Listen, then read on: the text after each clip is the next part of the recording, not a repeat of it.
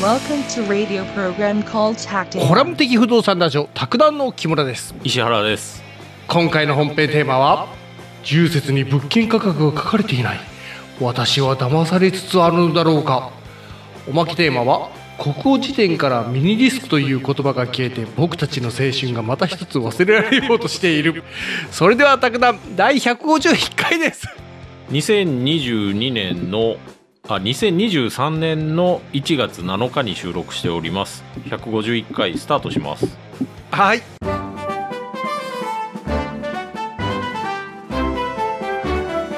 えっ、と年明けの収録でそうだねはいあのー Spotify の評価がねうんいつの間にか33もしていただいてねそうなのはいびっくりしましたほぼ100%ファミリーだねほい100 30人も聞いてたかなと思ってね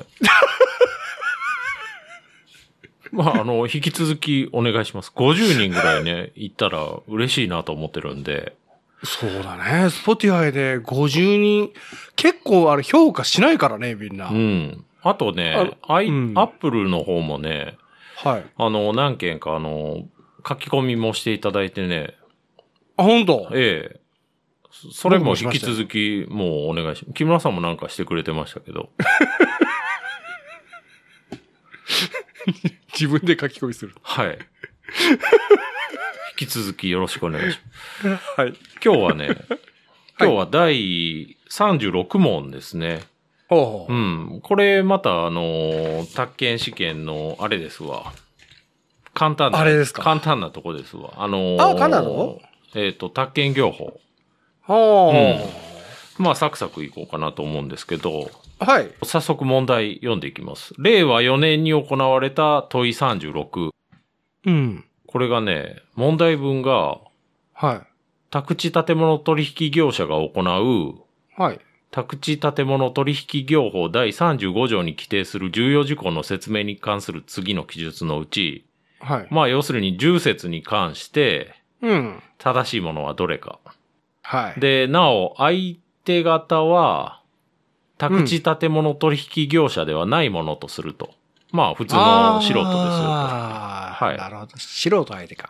で、選択肢の1行くと、はい。建物の売買の媒介を行う場合、はい。当該建物が既存の住宅であるときは、はい。まあこれ中古住宅の媒介ですね。売買の。ううんん、当該建物の検査済証で、確保して、宅地建物取引業法施行規則第16条の2の3、2の3第2引っ項かかにった定めるものの保存の状況について説明しなければならず。まあこれ要するに検査済証について説明しなければならず、ほうほうほう、で、当該検査済証が存在しない場合は、うん。その旨を説明しなければならないっていう問題で、はうい。ん、これは正しいんです。あのあー、検査済証があるかないかを説明しなきゃいけないと。で、せこれ、なか、なければないで、ないですよっていう説明してくださいっていう、ただそれだけのことなんですけど、ほううん。あれなんかね、こう、いざ試験を受けるとなったらさ、はい。このほら16条の2のだ3のうんうんうん第うこれこれがさ数字が違うんじゃねえかとか思ってしまうかこられはね、あの、全く覚える必要ないです。あそうなんだ条文の番号はね、ほー、今それれでこれ、あの、また LINE に今1個送りましたけど、はい、一応検査済書どういうふうに書くかっていうと、うん、あの、検査済書っていうのを書くとこがあって、これがね、重説の中にあの、書類の保全の状況を説明する部分があるんですよ。ほうほうほう、うん。で、書類いろいろあるうちの検査済書、かっこ新築時のものっていうふうになってて、うんこれ、右の方を見たら、ありかなしかってチェック入れるようになってるでしょう。うん。はまあ、これだけなんですよね、説明って言ってもね。で、もしあるなら発行年月日とか、うんあと番号書いてくださいよ、みたいな。うーん改めて思うけどあれだね重説これどえれい情報量だねうん、そうですね。やっぱうり、ん不動産の情報量がやっぱ、ね、うん。聞いてなかったってう。いうのを逃さないようにしないといけないから、はあ。これあの、武蔵コーポレーションのウェルスハックっていうところの記事行くんですけど、はい。そもそも検査済み証って何っていう話あって、う。うんん、まあなんとなく聞いたことはあったりするんですけど、うん。検査済み証っていうのは、うん。その建築物がは建築基準法の規定に違反してないかっていうのをい。うん。証明する書類のこと。はあ、はあ、はあ、はあ。まず建物を建てようと思ったら、うん。建築確認申請っていうのをするんです。ほうほうほう。これからこういう建物を建てようと思ってるけど、うん。あのー建築関係の法令に違反してないかチェックしてくださいっていうことで、う。うんで、それ行政がチェックしてうん。問題がなかったら、うん。確認済み証っていうのがまず出るんですよ。ほう建築確認を確認したよっていうのを。はあ、はあ、はあ、はあはあ。で、そっから着工しますと。ら。はあ、はあ。で、完成しますと。うん。で、完成したら、今度完了検査っていうのをするんです。ほうほう。それで問題がなかったら、はけい。検査済み書。今回問題に出てきてる検査済み書ですね。はあ、はあ。完成して、完了検査して出てくるのが検査済み書。はあ。で、検査済み書がある建物っていうことは、うん。もうあの、違反のない合法的な建物ですよっていう証明になりますわね。なるほどうね。。ん。まあ、ただそれに違法増築とかされてたらまた話別なんですけど。はあ、はで、この検査済み証がなかったらどうなるのっていう話があって、あ。大変ですよ。うん。あの、新築の時にうん。家建ちましたよと。はい。、で、検査済み証ないですよっていうことになったら、うん。あの、ローンが通らない金融機大変関じゃの。うん。やっぱ金融機関が検査済み証を求めてくると、その建物が違法じゃないっていうのが欲しいんでしょうね。金融機関としては。ほうほうほう。うん。あなるほどな。うん。まあ、担保に取るからかな。あ、そっかそっか。う。ん。あーなるほど。合点がいくな。うん。あとね、あのー完成した後も、うん。その完了検査を受けないと、うん。そもそも建物使用できませんよと。あーはいはいはいはただね、あの、うん中古物件の場合は検査済み証がなくても、い。うん。あの、住むことができると。うん、うん、うん、うん、うん、うん。で、あ、と、増改築とかも、検査済み証がないと、うん。あの、大きい増、増改築はできないと。はー10平米。を超える増築とか、ほうほううほうほう。ん、まあ、改。築とかね。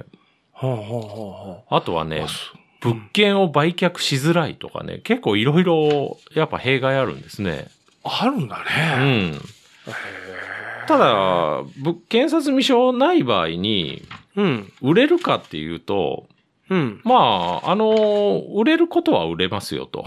うん。う。うんうんただやっ、ぱ、売却価格が下がるリスクとかがあったりすると。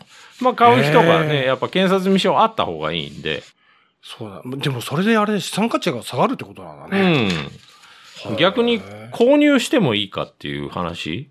検検査済み証のない物件購入してもいいかっていうと、ままあ別に買っても大丈夫ですよと。うんう。ん。で、以前はその検査済み証の取得率もそんなに高くなかったと。ううんん。この、記事にね、グラフ載っててね、うん。平成10年とかだとね、うん。まだまだ50%とかそんな感じなんですよ。え、平成10年ではい。ただ、もう平成28年まであって、その辺は90%超えてますね。ああ、あ、それでも100%じゃないんだう。ん。まあなんか、あれですかね。現金で建ててたら別に銀行のローンはいらないから。すごいね。うん。まあわかんない。わかんないですよ。理由はわかんないけど。う。うんん。そういう感じですね。だからはまあ、い検査済み証はいるし、うん。検査済み証がな、なければないで、それ説明してあげると。なるほど。うん。で、重説を聞いて、買おうか買うまいかっていうのを判断するためのものなんで、まあ、ひょっとしたら検査。査済み証ないんならちょっと買うのやめようかなという人がいるかもしれないですわね。はうあ、んこれあれだね。もうすっげえ説明したやつを、やっぱやべえだって言われたらへこむわう。ん。でし、ですわ ね、ほんまにね。まあ、ただ、検査済み証の有無でこうなりますよっていうところまで言ってあげる必要はありますわね。ううん。不動産会社としては、えーなかったらどうなるんですかとかって聞かれるかもしれないから、うん。そうだね。今日、卓談聞いてる人は説明できるかもしれないですので、いや、この今、石原さんの話聞いて、あれ、ああ、まあ、なくても、まあ、いけるっちゃいけるんだなと思っうんた。さっきも、しかもあの、ほら、ごきゅ90%とか、要はうとんうか、ん、あまだ90%なんだと思って、ああ、なるほどね、と思ったけど、ちょ全然知らんかったらさ、もうなかったら、こう、マジんじゃねえんかと思ってしまう。うんそうですよね。うん。これでもう一回解くと、はい。建物の売買の媒介を行う場合、うん。当該建物が既存の住宅であるときは、うん。当該建物の検査済証の保存の状況について説明しなければならず、うん。当該検査済証が存在しない場合はその旨を説明しなければならない。丸か×か。丸だね。正解ですね。はいうわじゃあ、選択肢の2。宅地の売買の媒介を行う場合、売買代金の額、並びにその支払いの時期及び方法について説明しなければならないっていう問題で、うん。うん。これはどう思いますこれ丸だよね。うん。実はこれが罰でね、嘘じゃろこれはね、あのー、納得がいかない感じの問題なんですよ。あのー、重説って、うん。売買代金、あの、家売買するときに、はい。代金ってはい。書く必要ないんですよ。重説重説。えーあんな大事なものそう。代金ってね、メインじゃないですか。ははい。そこで一番重要ですよやっぱそれ、納得いかない人がいて、い。はあの、教えて住まいの先生っていうサイトあって、い。はい。まあこれヤフーがやってて、あの、ヤフー知恵袋みたいな感じなんですけど、うん。あの、重説における記載事項で、はい。どうして売買の代金とか、うんまあ、賃料も書く必要ないんですよ、これ。で、賃貸の代金が入ってないのでしょうか契約前の判断材料として一番大事だと思うのですが、どなたか教えてくださいっていう質問がね、来てて。うん。ん力強いね。うん。まあ、これ、あの、あの、答え一つはね、はい。これはもうそのまま覚えるしかないですね、 という答えがね。 で、まあ、この、これ逆に納得いかないから、あの、インパクトでかいから覚えやすいと思いますよと。 そういう覚え方。ええまあ確かにね、あ、なんか今のでもう納得いかないから、覚えちゃうのは覚えちゃうんですよ。おそらくこういうのって逆に。で、もう一個はね、あの、もう一個回答来てて、はい。まあ、重説って、うん。お客さんが、うんそ、の重説に書かれてる内容を、うん。事前に知っていたら、うん。決して買わなかったのにっていう事項を、うん。ちゃんと伝えといてよっていう趣旨なんですよ。法の趣旨としては。はあ、はあ、はあ。ではあ重説って、まあうん前から言ってるように、その契約の、契約までに行う必要があると。はあ、はあ、はあ。契約に先立って行うんですよね。うん、うんうんうんで、その重説聞いて契約するかどうか決めると。うんうんうんうんだから、重説の段階では、うん。売買代金は確定してる必要はないですよっていうのが、うん。法案作成者の意図ですよと。はあ法案作成者の意図。はい。あで、いよいよ契約っていうことになったら、じゃあ金額決めて契約書作りましょうねっていう感じ。なるほどねう。ん。ただね、はあ。うん。言うて実際は、うん。あのー僕の手元に今、宅建協会のうん。あの、ひな形ありますけど、はい。あの、重説、金額書くとこありますわ。あるじゃん。はい。まあだから書いてもいいんです よ、別に。あー書いてもいいけど、書く必要はないんですよ、これ。なるほど、法律。的には。はあ。うんでああのーただ、あのー代金以外に授受される金額、金銭の金額、これは書く必要あって、うん。手付金とか、うん。あと固定資産税の生産金どうしますかとか、はいはうい。ん、そこら辺は、あのー必要ですよと。代金自体は必要ないと。まあだから、あれでしょうね。本当値引きの余地とかもあるかもしれないですわね。重説聞いた後で。はあはあはあ。ここはちょっとあ。もうちょっとどう、こうならないのとか、金額的に。なるほどうね。ん。検査済み証ないんならちょっと引いてよとか。でもそれ聞いてね、あ、確かに、あ、そう言われりゃそうだなと思っうた。ん。じゃあもう一回、問題。はい。えっ、と、選択肢の2。宅地の売買の媒介を行う場合、うん。売買代金の額並びにその支払い時期及び方法について説明しなければならない。丸か×か。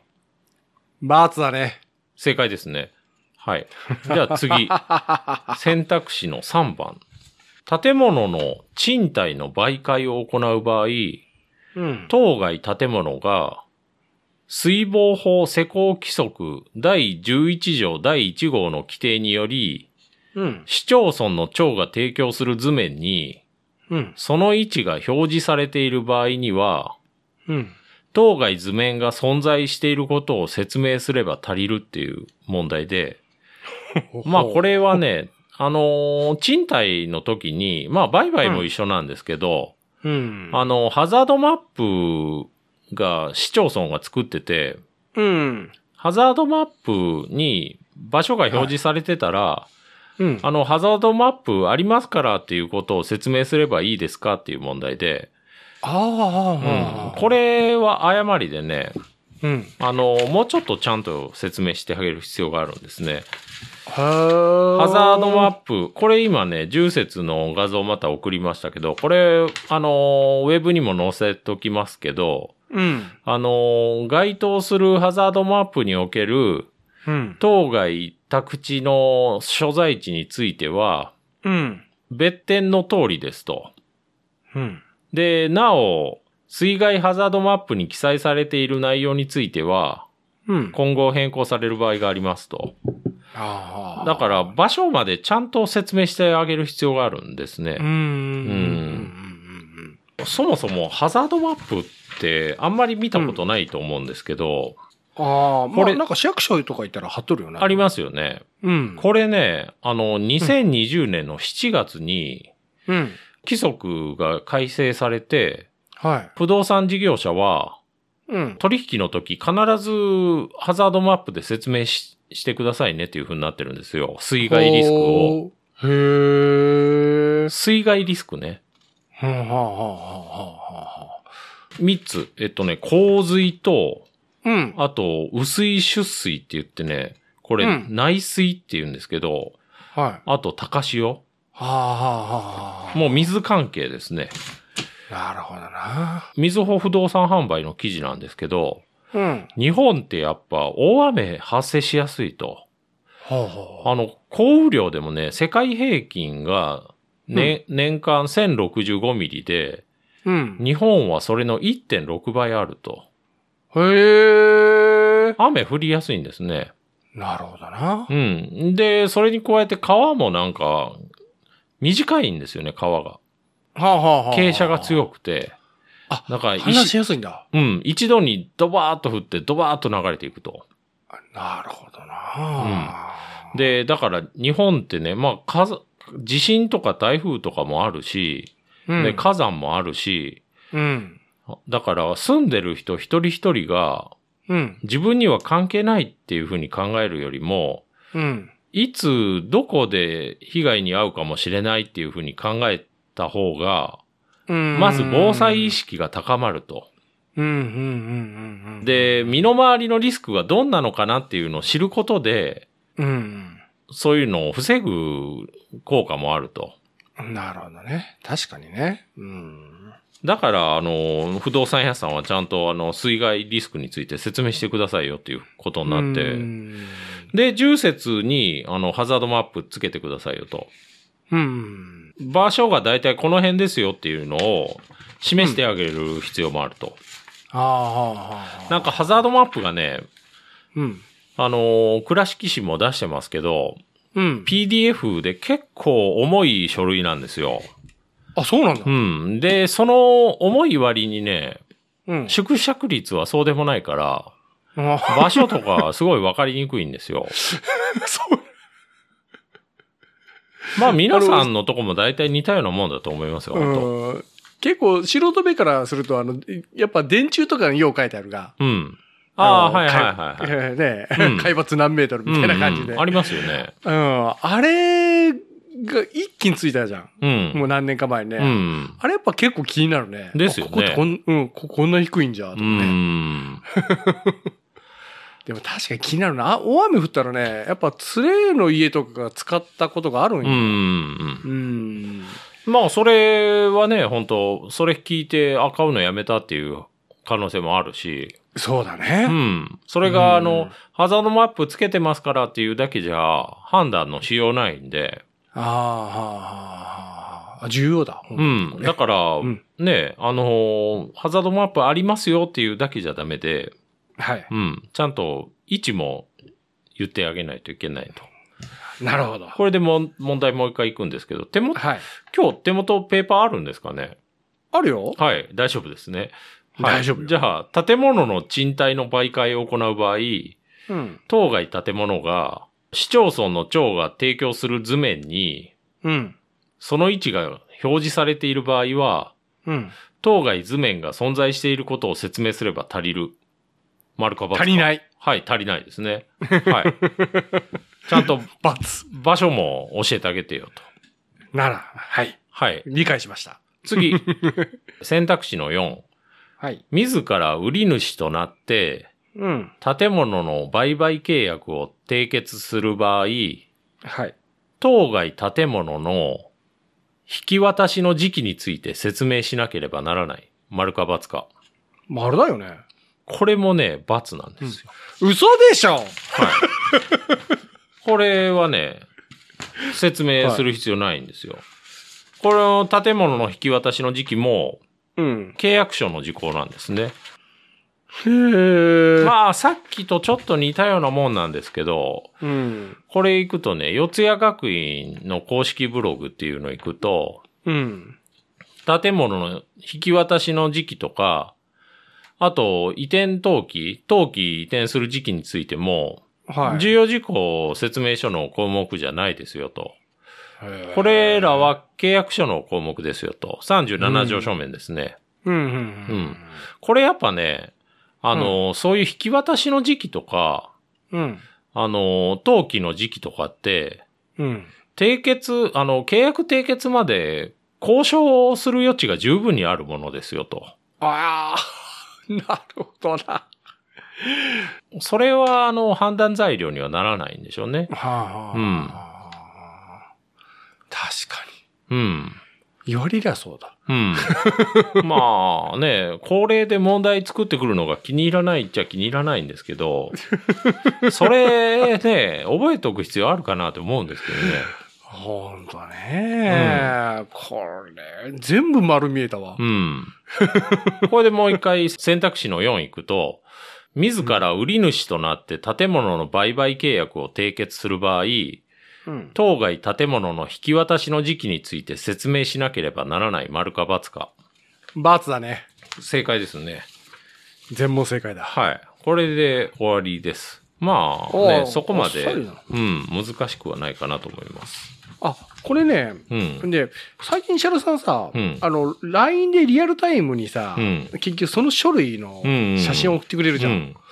ボッケ入ってくるんだけど。 うん。たまに。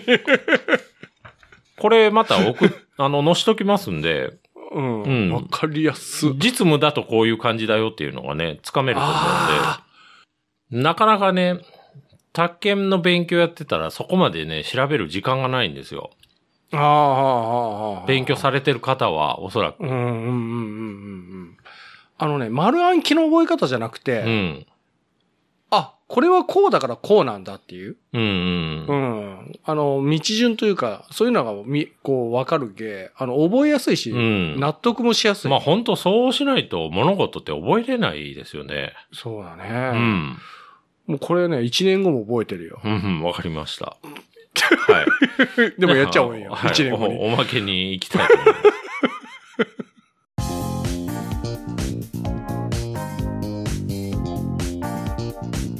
えーっとね、10ミニッツテレビっていう記事あって、はい。あのー月曜から夜更かしっていうマツコの番組ですね。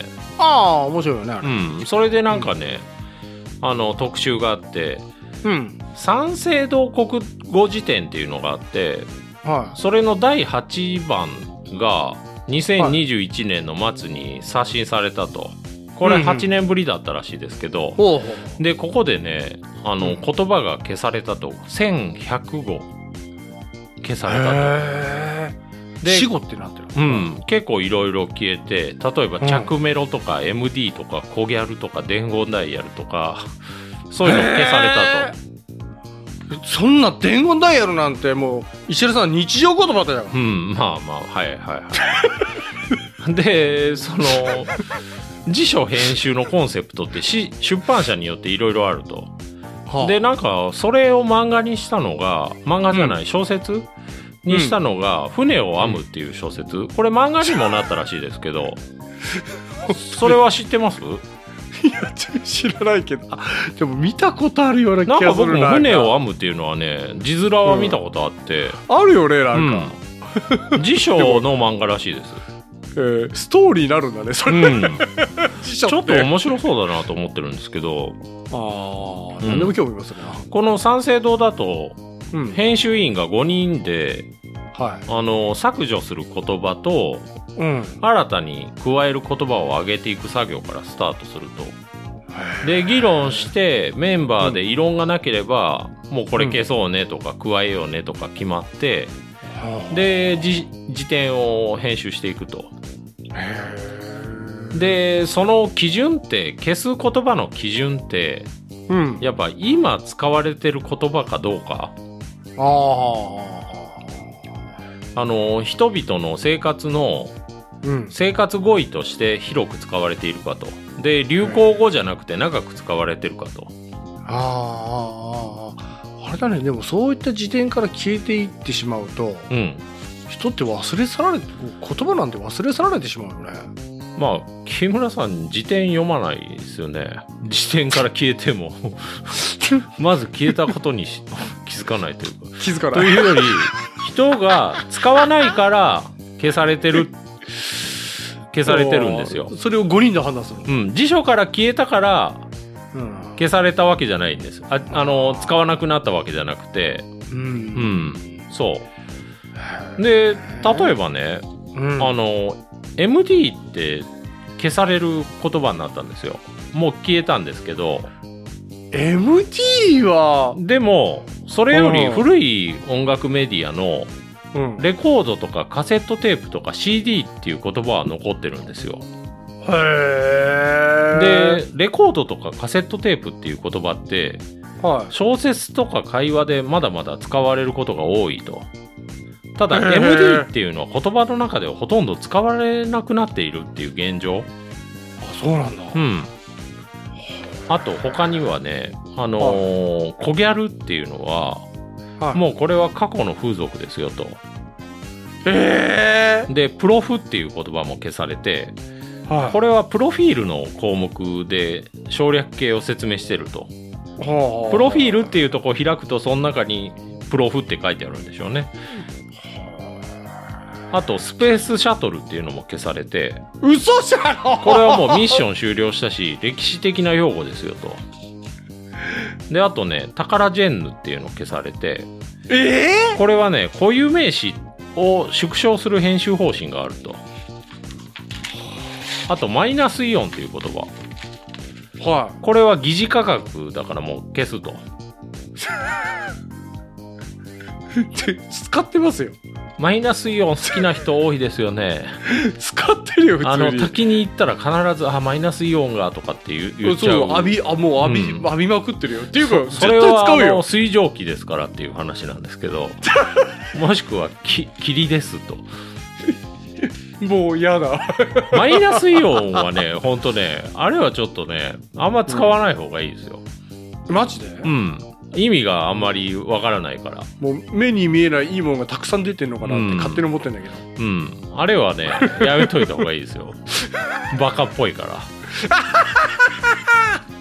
らとりあえずマイナスイオン言っとけみたいな感じだからちょっと説明してって言われたら困りますよ、うん1週間に12回は使ってうるな、ん、あとはね垂直飛びっていう言葉も消されてこれはねスポーツテスコテストからもう削除されてると1999年にちょっと待って垂直跳びうん削除されたうん嘘じゃん で逆に入った言葉ってあってはあの黙食とかいはいはいソーシャルディスタンスとかはいはういはんで着メロは消されていはいスマホにはまつわる言葉が新たに掲載されてると、ほうんほほもうこれ何っていうの書いてないんですけど ねあとねそこ知りたいよそこあのー増えた言葉としてねはい置き配とかねはあはあと、チルって、なんかのんびりとくつろぐことらしいですけどね。あと、ピエンとかね。これちょっとね、リストがね、あのーツイッターでケンタロさんっていう人がね、リストを作ってて、これおはと、あ大人ライフの記事なんですけど、うんそれちょっと見ていきましょうか。うん消えた言葉、ミニディスクですね、コギャルですね、あと、赤外線通信。消えたの確かにこれもう使わないですわね前はよくやってましたけどねあとトラバースってわかりますねあ分からんえこれ横断っていう意味らしいですけどあそうなんうんあとスッチーとかはまあスッチーはわかりますよあねうん分かる分かあと企業戦士とかねるへえ伝言ダイヤル地味コンあとパソコン通信パソコンえ通ちょっと信待っねて地味コンって普通にこの間ニュースで言ってたよ地味コン派手コン消えてますねまあこれ国語辞典から消えた言葉だからね国語辞典には載せる必要がないっていうふうに判断されたとへえあとプラズマディスプレイとか1インチ1万円時代だようんあとねプラスチックマネーってわかりますプラスチックマネー これクレジットカードのことらしいです、き消える前から知らない、うんまあだからき 消えるんでしょうねやっぱりうんあと消えていいよデタントっていう言葉あってはいこれ二国間の緊張緩和っていう意味らしいですへえあと、夏男とかね。夏の男と書いて 夏男。あとね、テレカ、着メロ、ピッチ、ピッチね。PHS はいはいですね。はいはい PHS は残ってるかもしれないですね。あーこれってあれなんかな広辞苑には残ってるって感じなのかなまあ、その可能性はありますよ、十分。うんあとね、ニュートラってね、これニュートラティショナルの略ですね。うんへーあとね、ぽっくり寺ってあって、ぽっくりいけるらしいで すけどね。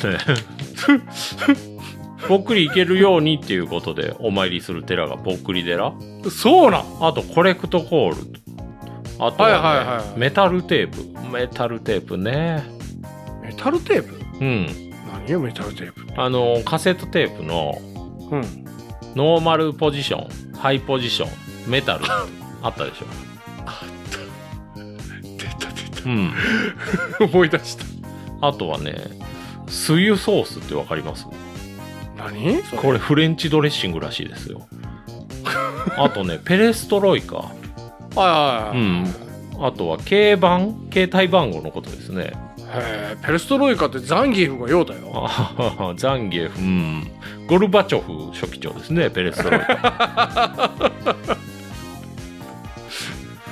で加わった言葉がね「いいね」とかはい「は爆誕」爆誕ってまあ言いますわねいうんうんうんううんソーシャルディスタンスウェビナーってわかります何よエミこれねウェブセミナーのことらしいですよ いやもう略すなよって思うよね、あとポチ るあまーあまあ言いますわねなんでポチるって言うんでしょうね本当ね うんでも言っちゃうねうんまあ ポチったあポチったっのていうわインターネット通販で購入するっていう意味ですよねううんんあとはね今日一ああ言う、うん、つってそう言う 今日一ラッキーとか言うんですかねそう言う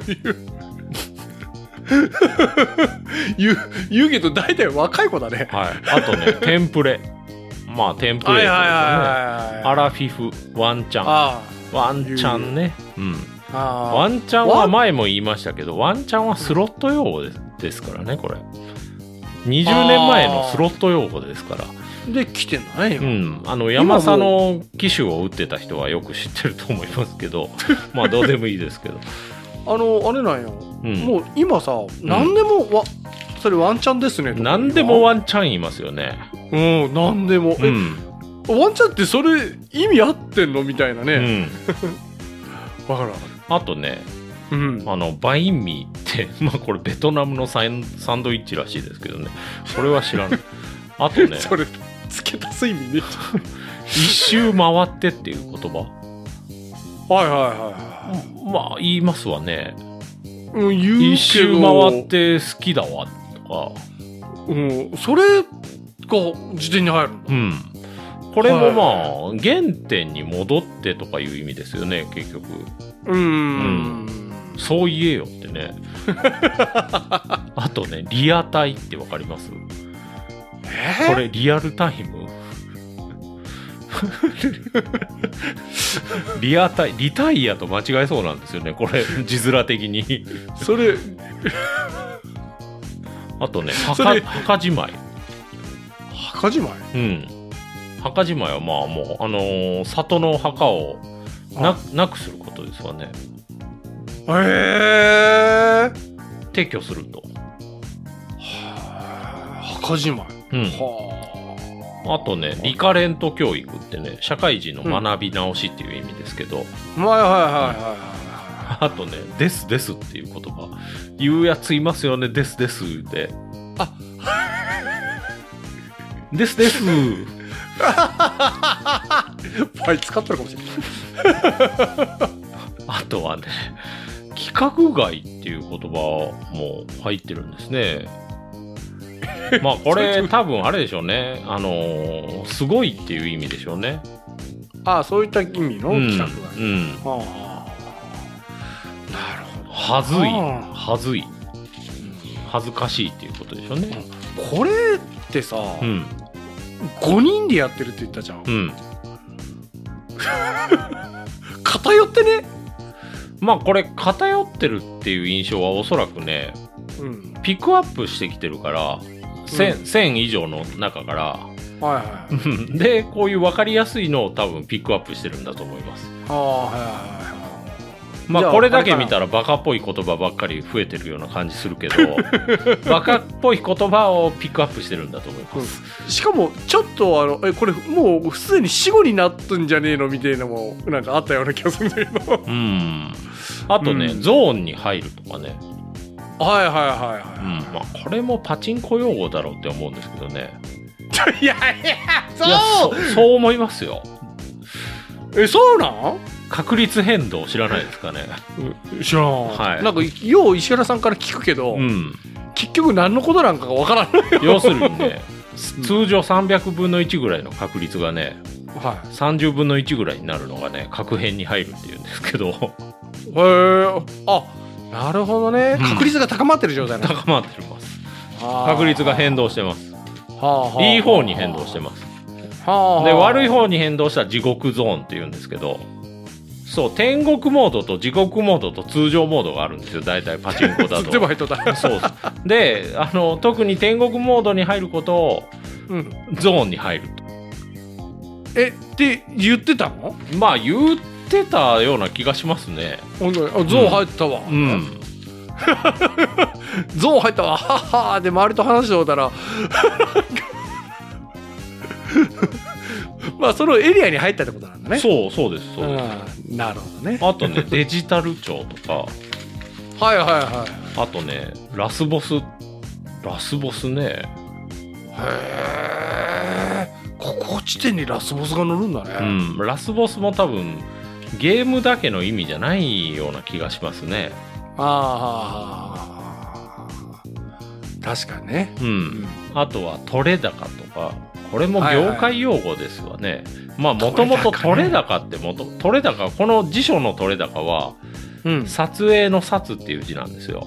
うんうんうんでも、もともと取れ高って普通の取得の取るっていう字とで、取れ高で、それは生産性とかいう意味だったんですけど、うんうんうんお米とかに当てがううかな、ん、映像とか撮影の生産性を特にその撮影の札をつけて撮れ高っていうんだと思います、うんよく YouTuber が使ってるね言ってますよねんもともとテレビ業界の言葉じゃないかなと思うんですけど、うんうんうんうんうんまあそんな感じですねこれちなみにもっと前の消えた言葉もありますけどちょっとだけ説あのうん紹介しましょうか、うんえーっとねこれ朝日 .com の記事ではいこん今回この第7番の話ですけどうん6番とか5番とかもあってこれ面白そうだねそれね全然わかんないですよもうあのー6番で消えたのがねうんレクールこれ講義するっていう意味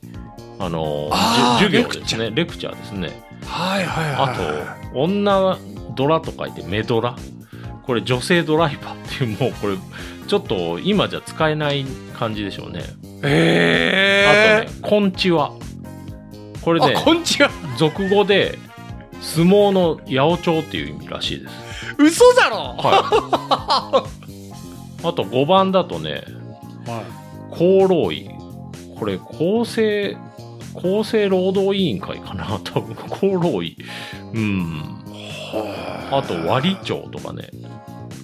全然わからんねあと4番だとね、白ぶどう酒、瀬戸引き、ビデカセ、ラテカセ、わらこん式。わかんないですね。わらこん式、結婚2年を祝う式らしいですけどね。へえあ銀婚とかのあれでわらこあーはいはいはい。んだ2 年目でに 2番とかだとね74年発行で1974年ですね、うんこれで消えた言葉はね「ためおけ」これため肥お肥料を入れておくおけはいはいはいはいあとはタいレット旋盤とかね千本これ愛する子供と書いて「まなご」とかねはいはいはうん3番だと「サンドイッチマンが消えた」といえ「配線語る」とかねまあわかんないのばっかりですわ本当うんサンドイッチマンっていう言葉があるのうん、まあももともとあの看板をお腹と背中につけてそれでその街を歩く街に立っとくとかそういう広広告業ですよねあのあのあれお笑い芸人のサンドイッチマンってそこから来てるのまあそうでしょうねへえ面白いなはいその昔のやつなんかもう50年前とかの古語辞典なんか面白そうだ面白そうだね、うんそうですねねえはいはあ以上ですこれではあおまけ終わりですああありがとうございます面白かった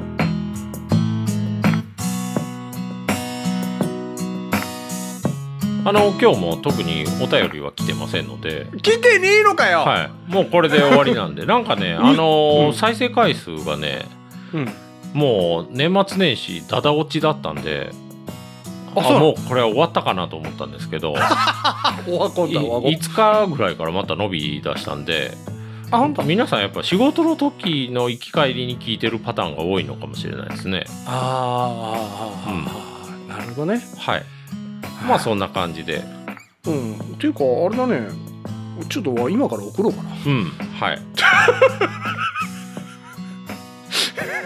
今からいいつも拝聴しておりますはいまあそのくだりはもう前やったんでもう締めてくださっ たらはい